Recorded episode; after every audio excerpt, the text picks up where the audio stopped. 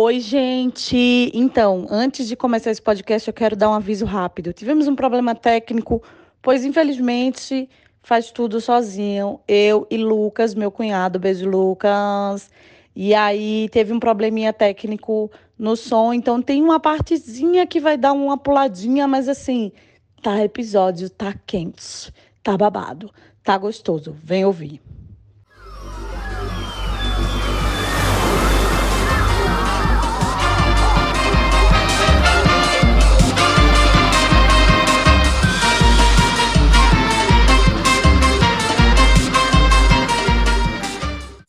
Sextou com S de Sai Bolsonaro. E vamos continuando esse mantra em todo o podcast, todo episódio, para ver se isso acontece. Porque dizem que o que você pede ao universo acontece, né? Eu tenho sempre aberto aqui os nossos trabalhos, dividindo uma situação da minha vida. E eu estou namorando. Eu espero que você que está ouvindo, pensando, glória a Deus, está vendo? Por isso que falam glória a Deus, negócio que eu fico falando em Deus quando eu falo em macho. Mas isso é uma outra coisa que depois eu explico. É eu estou namorando, o namoro tá ótimo, a pessoa é ótima, é maravilhosa, porém. Gente, quem? Eu tô muito desatualizada, eu, tô, eu tô, não tô entrando no Instagram. Você eu quero saber. uma tour do motel, porque teve uma tour do motel com ele. Eu vi a tour do motel que você deixou o carregador lá, mas. Enfim. Essa mesma pessoa. Mas então, eu tô namorando, tá incrível, tá maravilhoso, mas eu me olho às vezes à noite pensando, tá bom demais, tem algum problema, não tá tão bom. Isso, obviamente, já foi levado à terapia, mas a gente sabe que, no fim, é sentir falta da violência. Do de um problema, de uma pessoa ruim. Nossa, eu falei disso essa semana com uma amiga minha, porque eu passei por isso também. Até a Bruna Marquezine tuitou pois isso. Pois é, tá, tá aí bombando esse assunto, mas que eu acho que é muito bom porque traz um, um lugar de despertar. Então, a gente está começando a perceber e tenho trabalhado isso na terapia, mas tem sido um problema, porque a pessoa é maravilhosa, eu, em vez de estar aproveitando ela 100%, às vezes eu me deparo pensando, ai, tá faltando alguma coisa, que é o coice, né? Que é a maldade, que é o medo constante. E aí, o tema de hoje será como desarmar o machismo dentro de nós. Só que, como eu não ando sozinha, hoje tem convidadas de luxo, assim, é um negócio que eu me arrumei até, entendeu? A gente está arrumadas para poder receber. Hoje eu tenho Ana Mulaerte, minha amiga, colega de casa. Nossa, Ana é muitas coisas. Eu vou nem falar, senão eu vou começar a chorar, ficar emocionada aqui, certo? E vocês chorem, né? Que Ana Mulaerte está em um lugar, não é para qualquer pessoa. Então, ela está aqui para conversar sobre esse assunto. E Ellen Ramos, que é a outra maravilhosona. Eu não gosto de ficar falando o que a pessoa é e o que a pessoa não é, porque eu acho que elas mesmo podem falar de si próprias. Então, Eita. Ana Mulaerte, diga aí quem é você, que eu acho que não precisa, mas enfim. E depois a Ellen se apresenta aí, e aí a gente vai conversando sobre esse assunto para ver se a gente acha uma solução, que eu não sei se vai achar, mas vamos lá. É, também não sei, é um tema difícil. Mas olha, estou muito feliz de estar aqui com você, Dandara mais uma vez, e você, Ellen, te conhecer. Prazer. Eu sou uma roteirista e diretora de cinema e de televisão. Minha carreira tem 30 anos, já fiz muita coisa que provavelmente vocês conhecem. Sou mãe, sou mulher e estou treinando para tirar para fora o meu lado onça, que eu acho que é justamente tem a ver com o tema do podcast, como desarmar o machismo, porque eu acho que um dos pontos fortes do machismo é neutralizar a nossa força irada. Né? Não, não cai bem para a mulher ter a força irada. E eu sou simpatizante do budismo, e, e lá é muito claro que a, o ser equilibrado, o ser saudável, tem que ter acesso às duas energias que eles chamam de pacífica e irada. Então, todo mundo que está nesse mundo tem que ser um pouco irado. E eu acho que eu fui muito ensinada a não ser, a não deixar isso vazar e o quanto isso me prejudicou ao longo da minha vida. Bem, é isso. Uau! Deixa eu estar tá falando em ir aqui. Pode ir, minha filha, minha gata. Gente, eu sou a Ellen Ramos. É... Difícil falar o que eu sou, mas enfim, eu sou atriz, sou podcaster, apresento Calcinha Larga, né? É, estudo um pouquinho de estudo roteiro, psicanálise. Uh, já tive um canal no YouTube sobre maternidade real, e aí eu acho que a gente já pode entrar até no assunto por que real, né? Porque, enfim, a, a maternidade que existia quando eu me tornei mãe é, fazia com que eu não me sentisse mãe, né? Eu falava assim, eu sou tudo, mas eu não sou essa mãe aí, não. Então, será que eu não sou uma mãe? Mesmo tendo um filho? E aí? Eu acho que é muito esse lugar também. É, eu ando muito nessa negação, né? Isso, isso então não é uma mãe, isso não é uma mulher, porque eu me deparo muitas vezes com essa situação, com a, a, o feminino, né? Como a mulher sendo um dispositivo de comportamento, de padrão, de regras, e eu falo assim: bom, se isso é uma mulher, eu não sou uma mulher. Eita, já vim com tudo assim, ó. É. Mas é talvez o que você puxou de, de assunto, Dandara.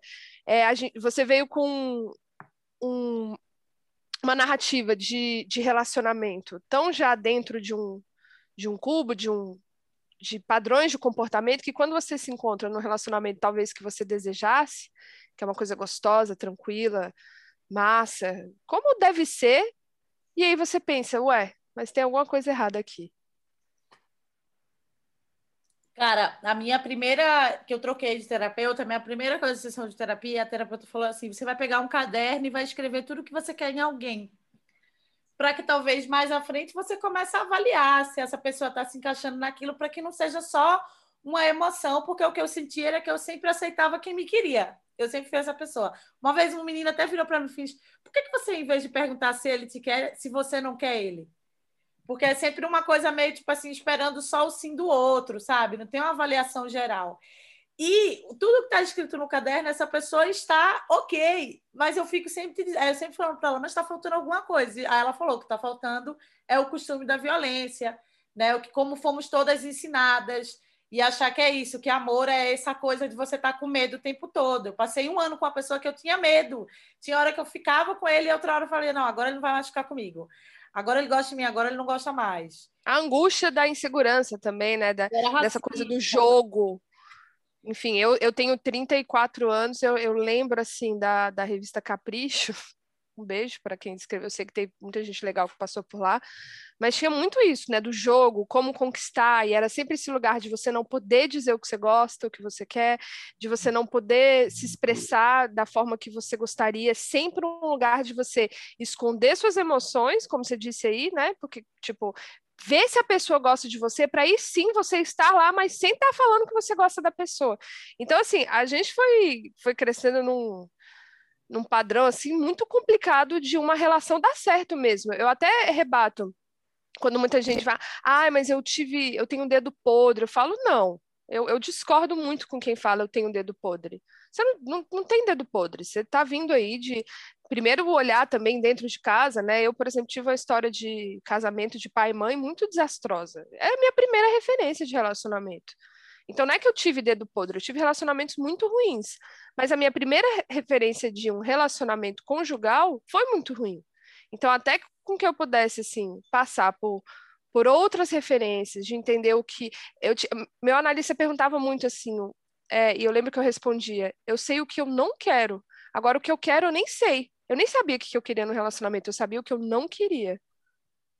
É, eu acho que tudo que todo mundo falou aqui, né, tanto de mãe, quanto de namorada, quanto de ser, é, eu, eu entendo hoje em dia o machismo como um programa, um aplicativo, no qual a gente foi formada e ele está no mundo externo e, e, e muito no mundo interno. Basicamente, né, são várias leis, são várias regras, né, desde a mãe tem que ser amorosa, tem que dar tudo, tem que ser amor incondicional, tem que acordar às quatro da manhã enfim, um, um modelo de perfeição que ninguém é.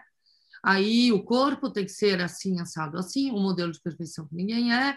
A namorada tem que ser assim. E o marido, né, esse homem, ele, ele, o macho, até uma referência, a nossa referência de, do, do que eu chamo do aplicativo machismo, ele tem que ser violento, porque isso é homem de verdade. Eu vi comentários, por exemplo, nas eleições passadas, de que o Haddad não era macho suficiente para ser presidente, porque ele não sabe berrar.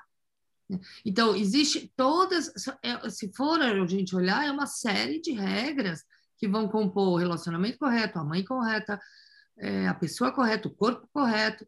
E isso a gente comprou numa fase da vida que a gente era inconsciente, muito pequena, exatamente, os modelos de mãe, de pai. E a de, formação e, também, né? E de novela e de filme, exatamente. Então a gente aprendeu tudo aquilo e aí começou a sofrer, né? De lá para cá, e eu acho que de, de 2015 para cá, houve um momento de parada, de olhar e de começar a observar cada um desses condicionamentos e tentar desligar. Alguns é mais fácil, alguns não, mas o fato é que a gente é escrava da nossa própria mente, a favor de um jogo que é contra nós. Né? E isso é muito louco, porque eu me pego muito culpada em situações em que eu sou escravizada por pessoas que berraram, eu fiquei sem ação, pessoas muito menos poderosas do que eu, tanto mulheres quanto homens, mas que conseguem me dominar porque berram e acessam um gatilho meu de medo do pai, do pai que berrava, e de repente eu estou numa encrenca, e aí eu, eu tenho vontade de, me, de morrer, sabe? De falar, meu Deus, como é que eu estou nessa situação? Como é que eu caí na mão de tal pessoa em nível profissional, em nível amoroso, sabe? E eu vivi uma situação em 2017 de muito por uma coincidência do destino, eu sofri vários ataques numa mesma semana, ataques muito fortes, e eu me vi de cama, porque eu não conseguia levantar. E eu olhava e falava, gente, mas tudo isso é mentira. Essas pessoas que me atacaram, elas não são mais fortes que eu, elas são muito mais fracas que eu. E como é que elas conseguiram me derrubar? Existe uma mentira. Eu, eu caí Eu tenho uma mentira sobre mim mesma e sobre os outros. Está tudo errado. Se eu fosse falar de fato o que eu posso fazer, o que eles podem fazer, em todos os níveis eu, eu sou muito mais poderosa. No entanto, eles têm, eles, eles mexem em gatilhos meus que eu caio que nem um pato. E, e não deixar esses gatilhos ativos é quase a minha missão daqui a, nessa vida, sabe? Ô, Ana, Nada mas mais é importante do que isso para mim hoje. A Foquinha fez um vídeo sobre a Luísa Sonza, né? Que é essa diva pop brasileira, eu não conheço muito, assim, mas uma menina que foi crescendo muito, e ela, desde o início do crescimento por interesse lá com o Whindersson, que é um comediante muito grande, né? E aí depois, quando ela se separou, porque ela resolveu se separar, é que, enfim. E aí depois ela foi culpada pela morte do, do bebê do Whindersson em outro casamento, outro relacionamento, e ela deu um tempo das redes sociais, ela falou assim, gente, é um lugar de ataque que, que, que eu tô sofrendo que não faz sentido, eu tô sendo culpada pela morte dos outros já, já tá num lugar assim, completamente sem, sem cabimento. E eu tava vendo esse vídeo da Foquinha e óbvio, esse insight, tá, tô lendo aqui o Caliban e a Bruxa, da Silvia Federici, e vendo a Ana falar, eu acho que é isso, quanto mais poder, é, quanto mais conquistas uma mulher tem, mais ela vai causar fúria, mais ela vai causar, mais ela vai ser atacada. E, vi de Dilma Rousseff mesmo. Exatamente isso. Pois é, mas a Dilma, ela tem uma coisa que, para quem não viu o filme Alvorada, você não viu, mas veja, que a Dilma tem uma sabedoria muito rara, eu acho, de não levar o ataque pessoal a ela como pessoal, e sim, por ela ser presidente da República, ela sabe que ela é um símbolo, então ela, ela toma um ataque a ela como um ataque à democracia. E ela não se deprime por isso. E eu não, eu quando recebo ataque, eu fico muito mal, eu fico fragilizada, sabe? Eu fico magoada, eu fico. É... eu não sei ainda lidar bem com, com ataque. Por quê? Porque eu acho que eu não tenho essa energia de retrucar. Me atacou, ataco de volta, sabe? Eu não, eu tô mais para oferecer a outra face, entendeu? Porque é isso, eu sou de uma família patriarcal, extremamente patriarcal, três mulheres, e a mãe, então, eram quatro mulheres, e, e dentro da casa só o desejo dele valia. E se ele ficasse bravo, ele podia berrar, e daí a gente não podia achar ruim também. Se achasse ruim, levava nova briga. Então, eu, eu, eu cresci dentro desse condicionamento. Se o homem quer, ele tem direito. Uhum. E é muito louco, porque eu sou feminista, eu sou cineasta, eu criei dois filhos sozinhas, eu tenho potência, eu me sustento, mas quando o homem berra, eu, a minha, eu e mulher também. A minha tendência é terrível, é terrível, porque eu me sinto fragmentada, quebrada, sabe? Claro que eu acho que, quando eu disse da minha crise foi 2017, de lá para cá, acho que já vem melhorando, tanto que eu dei alguns bastas que eu não daria no passado. Mas mesmo assim eu tenho muito medo, é quase como se eu não confiasse em mim, sabe? Eu tenho medo de levar golpe. Porque eu, eu, se a pessoa berrar, a minha tendência é obedecer. Digo isso que é verdade. Não, eu, mas eu acho que é um processo também que eu, eu ligo muito, eu não sei se vão concordar, mas eu ligo muito o, o, machismo e tudo isso que a gente vive dentro dessa opressão, a mesma coisa que acontece também com o racismo, né? Ele está muito com a estrutura, porque ele está muito dentro de um lugar de você acabar repetindo o que todo mundo está fazendo. Até porque, até isso, sei lá, pensando de novo nessa questão do relacionamento. A gente vê relacionamentos mega fracassados, mas que para manter uma aparência eles vão continuar ali naquela situação, isso às vezes, sei lá, pessoas mais velhas, dependendo de como aquilo está sendo montado, mas, de novo, é manter, ah, porque é sempre assim, ah, porque foi sempre assim, né? E eu acho que aproveitando que tem uma galera, eu espero ouvindo a gente, é você pensar de fato que são ações micro, sabe? Se você vê racismo e você ficar calado, você vai estar sendo racista conjuntamente. Se você está vivendo um machismo e isso também é uma coisa que você acaba que aí, agora é isso que eu fico pensando. Tipo assim, a gente sabe que é errado, a gente, a gente consegue descobrir quando é que a gente está num, né? A gente dá uma de louca, assim, mas a gente olha direitinho, a gente sabe onde é que está. É, pronto, um exemplo que eu posso dar, eu estava me relacionando com alguém, ele me traiu, eu fui falar com a menina, assim, da gente trocar, a gente virou realmente, tipo assim, trocamos uma ideia super íntima, assim, foi super bom, mas as duas foram atrás do cara de novo. Então, tipo assim, Tá entendendo? Tipo, as duas é, escondidas, mas ele mesmo. E se ele contou para mim, ele contou para ela também. Sabe, tipo isso? E de novo a gente acaba dando o sim do aval.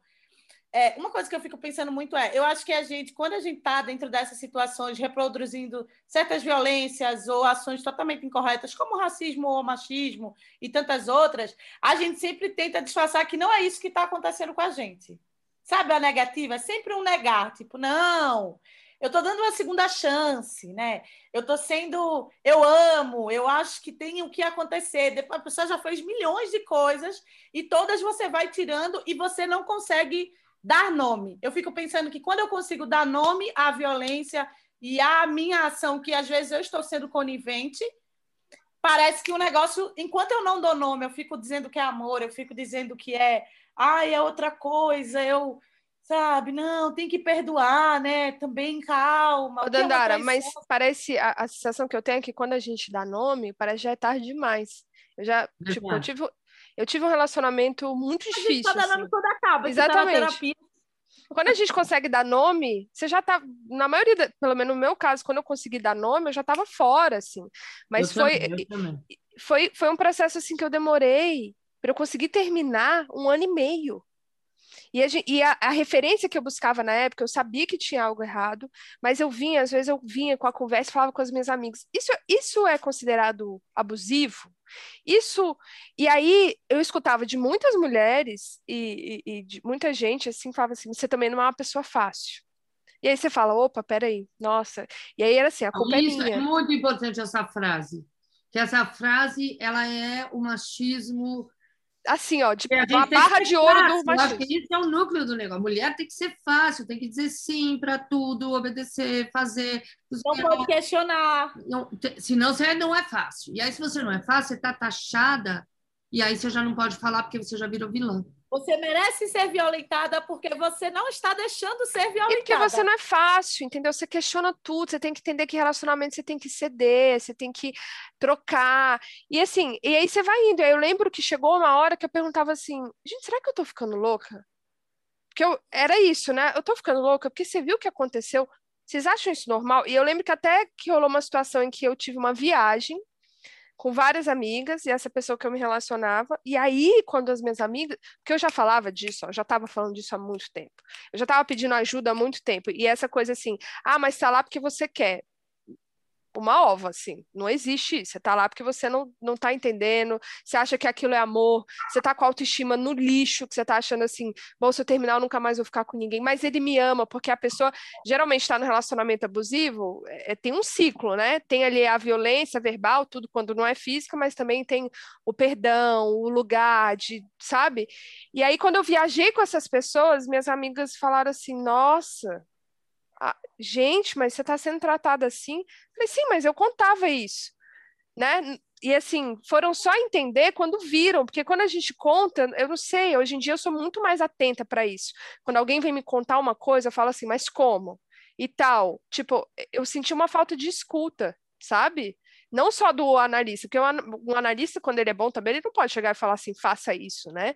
É, mas eu sentia falta de. Então, hoje eu sou uma pessoa até que talvez as pessoas. Eu vejo que algumas amigas se afastam de mim. Quando eu vejo ter uma amiga minha num relacionamento ruim, né? Não necessariamente abusivo, sei lá o que, que é abusivo, né? É, um relacionamento ruim. E eu, eu, eu falo por A mais B, eu falo, é isso, é isso, é isso. Às vezes a pessoa fica ao meu lado ali até conseguir terminar, e às vezes a pessoa super se afasta. Porque eu falo assim, eu precisei de alguém que falasse isso para mim, e eu, eu demorei para ter, alguém que colocasse o pingo no i, falasse assim, cara, isso que você está vivendo não é bom. Olha, olha essa situação. Mas aí que é tá que eu, eu acho que a partir do que você está falando, a gente pode tentar entrar na, realmente no título do podcast, que é como você faz para eh, desligar o machismo, porque é isso, né? Claro, então a gente passou. Eu não sei também a resposta. É, é, é, dia a dia. Agora, você falou, eu só consigo dar nome quando acabou. Eu também. Eu tive uma relação abusiva num nível que, se eu contar, sexo forçado, violência, chutava meu cachorro, exigia dinheiro, é, traía, me passou DST, tudo isso. E eu só entendi que era uma relação abusiva quando já tinha acabado. E uma amiga falou: Ana, procura grupo de relação de abuso. E eu, abuso? Eu, assim, Tá. Aí eu entendi. De lá para cá, eu nunca mais tive relacionamento. Eu não sei como é que vai ser. Porque o meu maior medo é me atrair por outro maluco. Eu, hoje eu tenho medo de me atrair pelas pessoas. Porque Se você não é maluco, adicione a Ana Mulher, porque ela tá toda gatinha, viu, gente? Eu queria aqui avisar para você. Não, mas assim, como é que eu vou fazer? Né? Uma coisa que eu tenho tentado fazer é, por exemplo, a meditação, é, nesses últimos quatro anos, silêncio e observação do mal-estar. Porque eu acho que se você sente o mal-estar na hora que ele está acontecendo, é uma chave muito boa para você dizer: não, não está bom para mim. Porque o problema é que a gente vai passando por cima do mal-estar. E vai falando, não, esse mal-estar, tudo bem, faz parte de ter um relacionamento, mas não é só no relacionamento, é no trabalho, é na família, né? Quanta coisa a gente engole, gente. A gente parece que foi criada para engolir, para ser. A mulher é um ser constrangido. Sabe que eu peguei de gancho? A mulher é um corpo constrangido.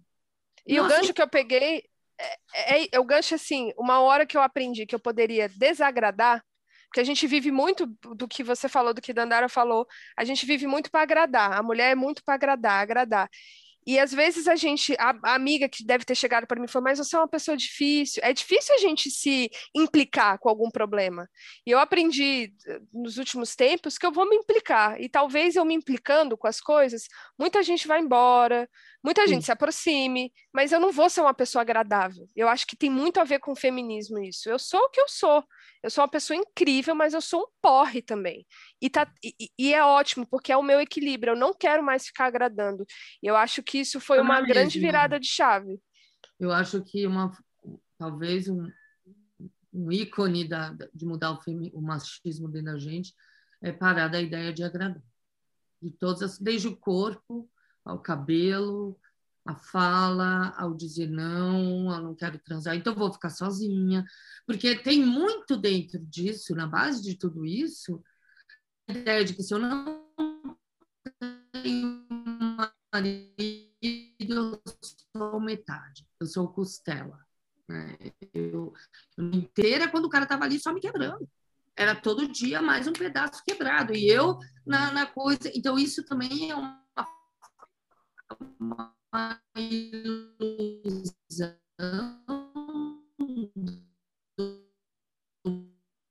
machismo que a mulher só é completa namorando. O cara acredita nisso como acredita em dois mais dois, quatro?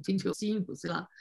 A gente tem essas crenças, entendeu? Da beleza, da boa educação, do obedecer, do, do ser casada, do ser. O ser humano funciona na base do, do programa, né? A gente não tem isso na sua frente porque a gente está se relacionando Sim. com uma gente passado. E eu tenho uma psicanalista agora que eu estou fazendo um trabalho no Rio, que eu, desde então que eu sofri esses ataques, eu fiz, sei lá, 15 tipos de terapia para conseguir me entender e, e, e, e, superar a vergonha que eu senti diante de mim mesma por ter me deixado abusar. Por Sim, eu tive que me medíocre. perdoar, é bem isso. Muito difícil. Isso talvez seja o mais difícil. Mas ela, quando é, falando de relacionamento abusivo, isso que a Dandara falou, tá faltando alguma coisa, tá faltando a violência, ela diz isso é como vício. Esse amor pela violência é como amor por uma droga. Tem que curar como quem cura de heroína, entendeu? E essa consciência é algo também que é uma coisa que me ajuda. Eu sou viciada em violência. Claro, eu nasci nisso. E eu não quero mais. Você extraiu você extraiu o gozo disso ainda na infância, né? Então a gente fica. É isso, a gente extrai gozo no sofrimento. Esse é o problema. Por que, ah. que tanta gente fica procrastinando no sofrimento? Porque você está tendo prazer ali, um prazer inconsciente.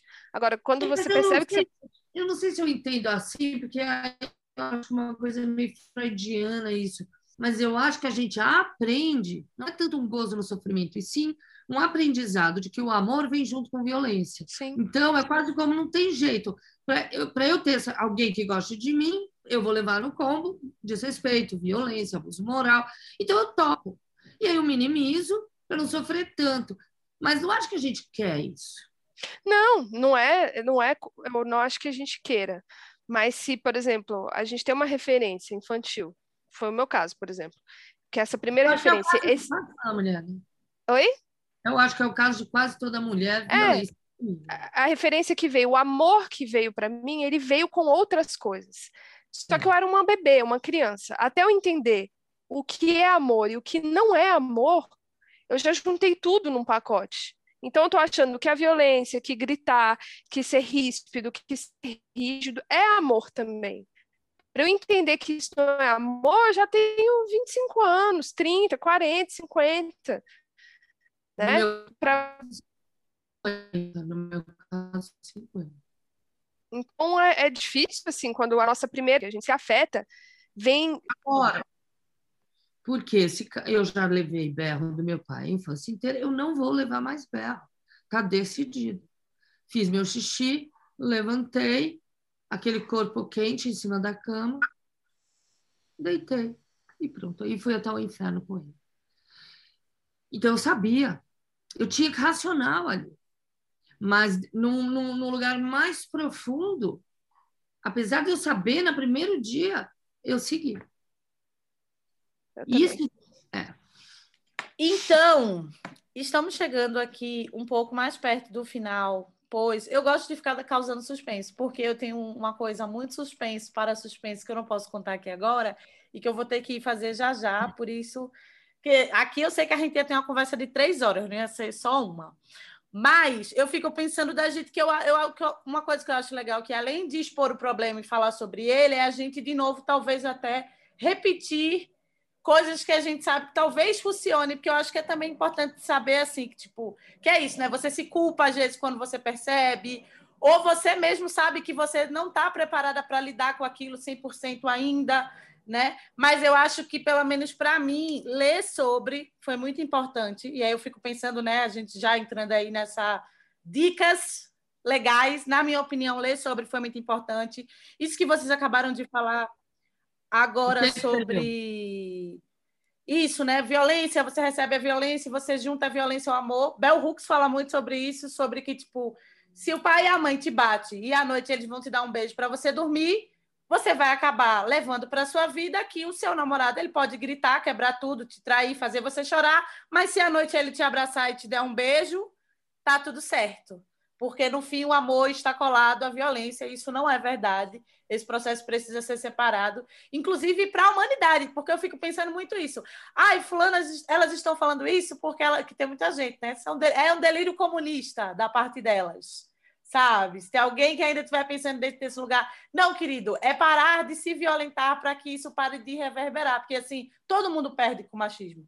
O cara vai perder porque ele vai estar tá ali, inclusive sendo cobrado de posturas, de situações que também tem um certo sofrimento do lado dele ali. Nós vamos estar, porque chega no nível de virar. Eu sempre penso, sempre falo sobre isso, né? A violência ela tem que ser pensada e o preconceito a partir do momento que ele tira vidas. E as mulheres são mortas, elas viram descartáveis seja até de enlouquecer, de virar em outras situações. Então, a minha dica é ler e tentar, de fato, destravar nesse negócio, tipo assim, cara, se você quer o que ela falou, né? Se tá doendo em alguma coisa, se tá rolando alguma coisa ali, tem que cavar sim e tentar achar ajuda, né? Que eu acho que é o mais importante, que é isso, terapia de manhã, de tarde, de noite, assim, para quem puder conseguir, porque eu acho que ajuda muito a se rever, né?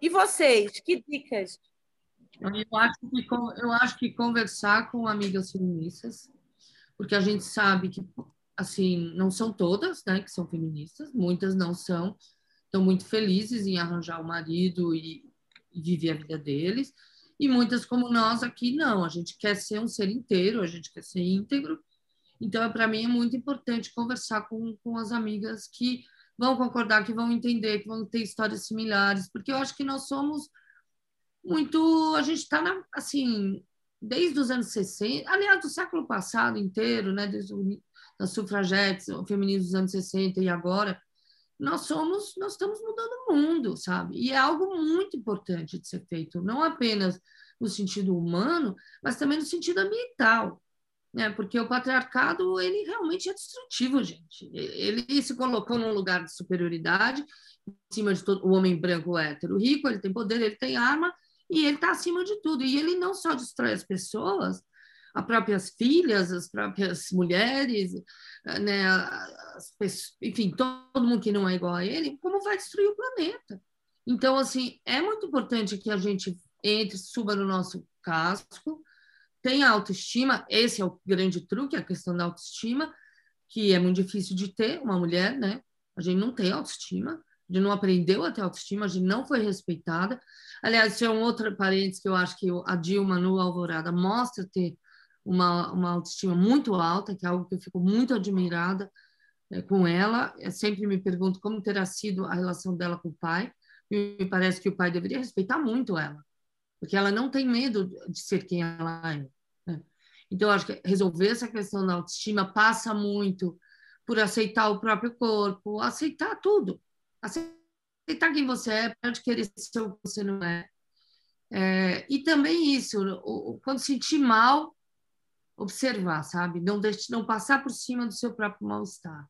Conversa com a amiga, eu acho muito importante, porque o negócio assim, a gente sabe as coisas, né? Agora, na hora H das ações, a gente tem que estar presente. Eu tenho muita amiga feminista, muita não, mas algumas, que apanham que Sim. são feministas, que vão para o Facebook, que berram, mas não conseguem separar dessa ideia de, de violência. Então, para mim, pessoalmente, eu estou muito decidida a não viver mais sob domínio de ninguém.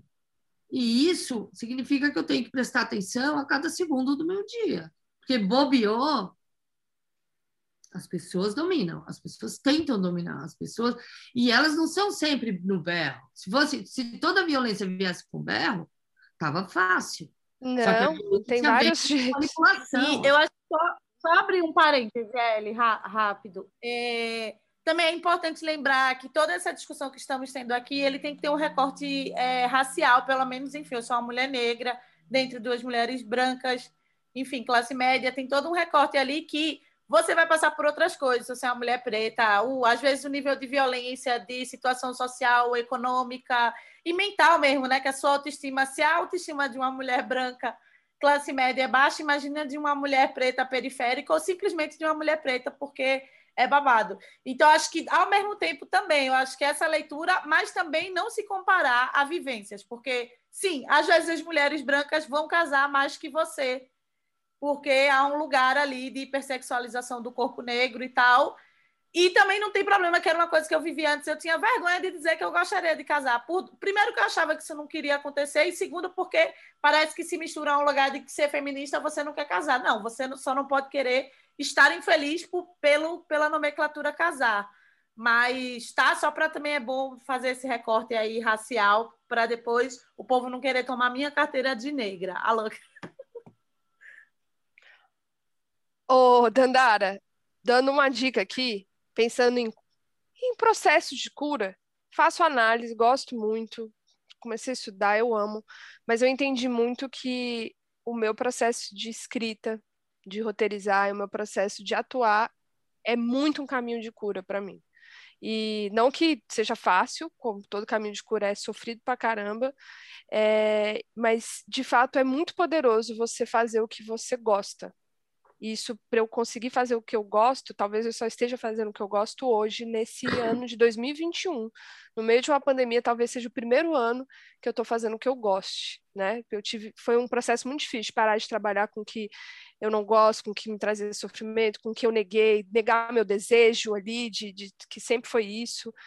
É, e aí, pensando nisso, eu vi um curta, eu queria ter te mostrado antes, eu quero muito ver o, o Alvorada, eu lembrei do Torre de da, Torre das Donzelas, aquele, nossa, que é sobre essas mulheres, assim, né, que foram presas ali na ditadura, muito foda, fica essa dica, e é o Rebu, é um curta da Maiara Santana, é um curta de uma menina lésbica, preta, sapatão, de, de, Pernambuco, né, ela não é de Recife, chama Rebu, uma egolo, egolombra sapatão, tá no Vimeo, e ela foi para o Festival Tiradentes ano passado, eu acabei vendo e eu fui ver ontem de novo, e esse filme é fantástico, porque ela fala desse processo, dos relacionamentos abusivos dela, vindo da parte dela, ela era a pessoa abusiva.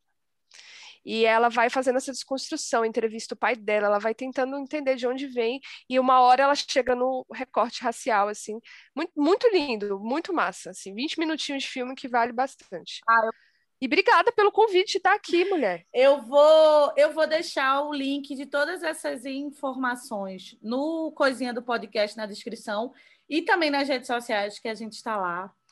É, eu imito Camila Cafrentes no, no tipo, venda o seu peixe do tipo, sei lá, eu estou trabalhando com isso, ou falem quais são os trabalhos futuros de vocês, para a gente poder encerrar assim, né? Com isso, tipo, ah, estou fazendo isso, Ana, o que você anda fazendo aí de trabalho? Me conta tudo, que eu não sei de nada. Olha, então, é, eu, tô, eu tô em um filme chamado Clube das Mulheres de Negócio, que é sobre justamente patriarcado. Que é um puta filme. Esse filme vai explodir a sua cabeça quando você estiver dentro da sala de cinema. Anota.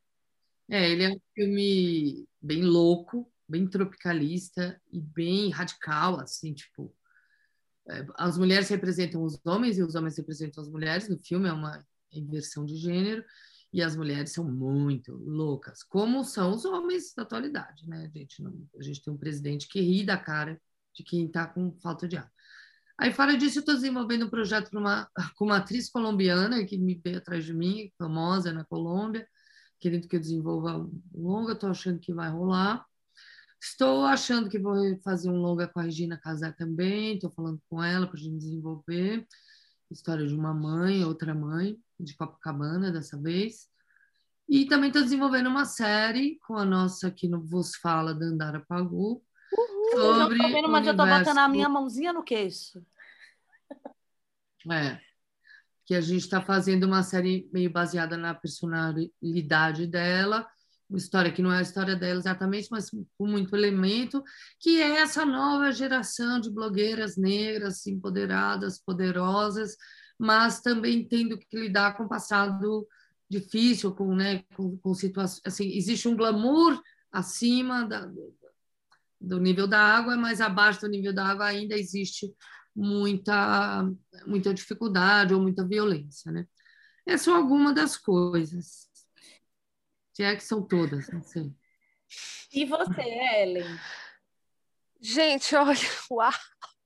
Bom, eu tô lá no podcast Calcinha Larga com Tati Bernardes e Camila Frender. no Spotify Brasil. É, meu arroba lá das redes sociais, para você seguir e acompanhar o que eu estou fazendo, é arroba a Ellen Ramos. No momento eu estou estudando, estou montando um roteiro, tentando montar uma peça aí para. Confesso que eu não queria fazer ela online, né? Fiz uma peça online já esse ano, eu queria vou, o palco mesmo, né? É, e vamos ver, torcendo aí, tomara que em breve eu consiga, quem sabe, emplacar em um roteiro ou um papel, mas isso aí, para falar a verdade, eu estou estudando bastante. Estudando e colocando em prática muita coisa, e então o meu projeto atual é, é estudar. Ah, mas é ótimo, que aí já sai sabida, entendeu? Quando sai para o mundo de, no... de novo, né? Se é que a gente vai voltar para um mundo, enfim, Vai, vai sim. Mas olha, eu só queria complementar, porque você falou que vocês estão fazendo, eu falei dos projetos e tudo mais, mas no fundo, os projetos hoje não são o centro da minha vida, apesar de que ocupam muito. Mas a ideia de cura é o centro da minha vida, porque eu, eu fui tão baixo a partir de 2017. Então, assim, eu acordo, eu caminho, eu faço Qigong, eu tomo um remedinho chinês, e eu faço meditação, e eu faço terapia, e eu eu estou decidida a parar de gerar sofrimento para mim mesma. Assim, esse é o meu grande objetivo hoje. Claro que o sofrimento existe, nunca vai deixar de ter, né? De repente acontece alguma coisa com você, mas assim, eu gerar sofrimento para mim, eu não estou mais afim. E esse é o meu grande projeto atual. Depois e é revolucionário. Depois me procurem que eu vou mostrar todas as torturas que ela me obriga aqui em casa a fazer, que é tomar suco verde, caminhar, comer, salgado, comer saudável. Eu não aguento mais, tá, gente? Não, é sério, a Ana, ela já Amiga, acorda de tudo. manhã animada e pronta, tipo assim, vamos caminhar, não sei aonde. Eu, ei, ei, ei, ei, ei, ei. Não, não. Amiga, que tudo! Se joga, eu amo. Faço eu yoga, acordei faço... dançando Michael Jackson, que ela quis me mostrar o, o, o, o vídeo da Beyoncé, Homecoming, eu amei fui dormir, mas eu sou de outra geração. Então, para mim, Beyoncé é igual Michael Jackson. Aí eu acordei ouvindo Michael Jackson e entrei no quartel, vamos dançar Criminal Minds. Gente, é sério, eu sou uma idosa de 100 anos, perto de Ana, com seus bons 15 saltitantes, sabe? Tem dia que eu falo assim, mulher, onde é que tu arruma tanta da energia, mulher? Estou buscando, estou buscando. Enfim, morar com Ana Mulete realmente tem sido um dos maiores privilégios de minha vida, porque é muito aprendizado. Eu quero Acha, você merece. agradecer para vocês essa disponibilidade de tempo. Eu vou falar aqui o que é que eu vou fazer agora, mas se eu souber que não, eu corto, obviamente. Então vamos lá. Qualquer coisa fica aquele silêncio do que eu falei e entra a minha voz de novo. Eu, eu vou ser a cara do Clubhouse. Tipo, o Clubhouse, em vez de usar uma logo, ele usa uma foto. Dandara, dandara, Dandara, tchá, tchá, tchá. dandara, dandara. Ela junta todo mundo e fica gritando o nome da pessoa em comemoração. Amo. É, e aí eu vou ser a cara do Clubhouse, vou estar no ícone no mundo inteiro, a primeira pessoa do Brasil. E eu tenho um treinamento aqui para poder fazer, para, enfim. E aí por isso que a gente, que normalmente a gente passa um pouquinho mais da hora, mas estamos terminando certinho. Muito obrigada, de verdade, pela disponibilidade de tempo de vocês duas maravilhosas. São mulheres muito referência para mim, real, assim, tipo. E é legal ter referências que aí você vai subindo o seu patamar. E você que está ouvindo aí esse podcast, manda para tua colega, mulher, manda, ou escuta direito, reescuta, vê as coisas que a gente vai deixar de, de dica e tal, para tu ler, para tu ver, porque assim, no fim, você só convive com você mesmo, então você precisa estar bem, né? Que se você não está Eu amo. você tá naquela sempre ali, aí, ah, mas é fulano que me enche o saco. Então sai de perto de fulano. Porque é só você que vive com você, né? E essa luta para agradar o outro, que no fim vai embora de alguma forma, nem que seja na matéria, o mal-estar e a dor e a tristeza vai continuar com você. Então, cuide de você, tá? Sextou, Total. sexta, entendeu? Essa semana foi ruim, vocês pensam assim, foda-se, vou tomar uma. Se foi boa, vou tomar uma também, ou fazer alguma coisa que te traga alegria, já que o mundo não tá tão alegre. Falei pra minha amiga essa semana, levanta a mão, ela tava chorando no meio da rua, falei, levanta as duas mãos, e força, fala assim, eu sou a guerreira, não que todo mundo tem que ser guerreira, tá, gente? Falo, você vai vencer esse dia ruim, amanhã vai ser melhor. Vai dar certo, a gente vai passar por isso. É isso. Como diria. E tenham boas amigas. Como dizia a minha avó, não tem jeito para a morte, né? O resto a gente dá um jeito. Então vamos dar esse jeito. Beijo, beijo, beijo e muito obrigada. Obrigada. Beijo. Amei estar aqui. Adorei, Dandara.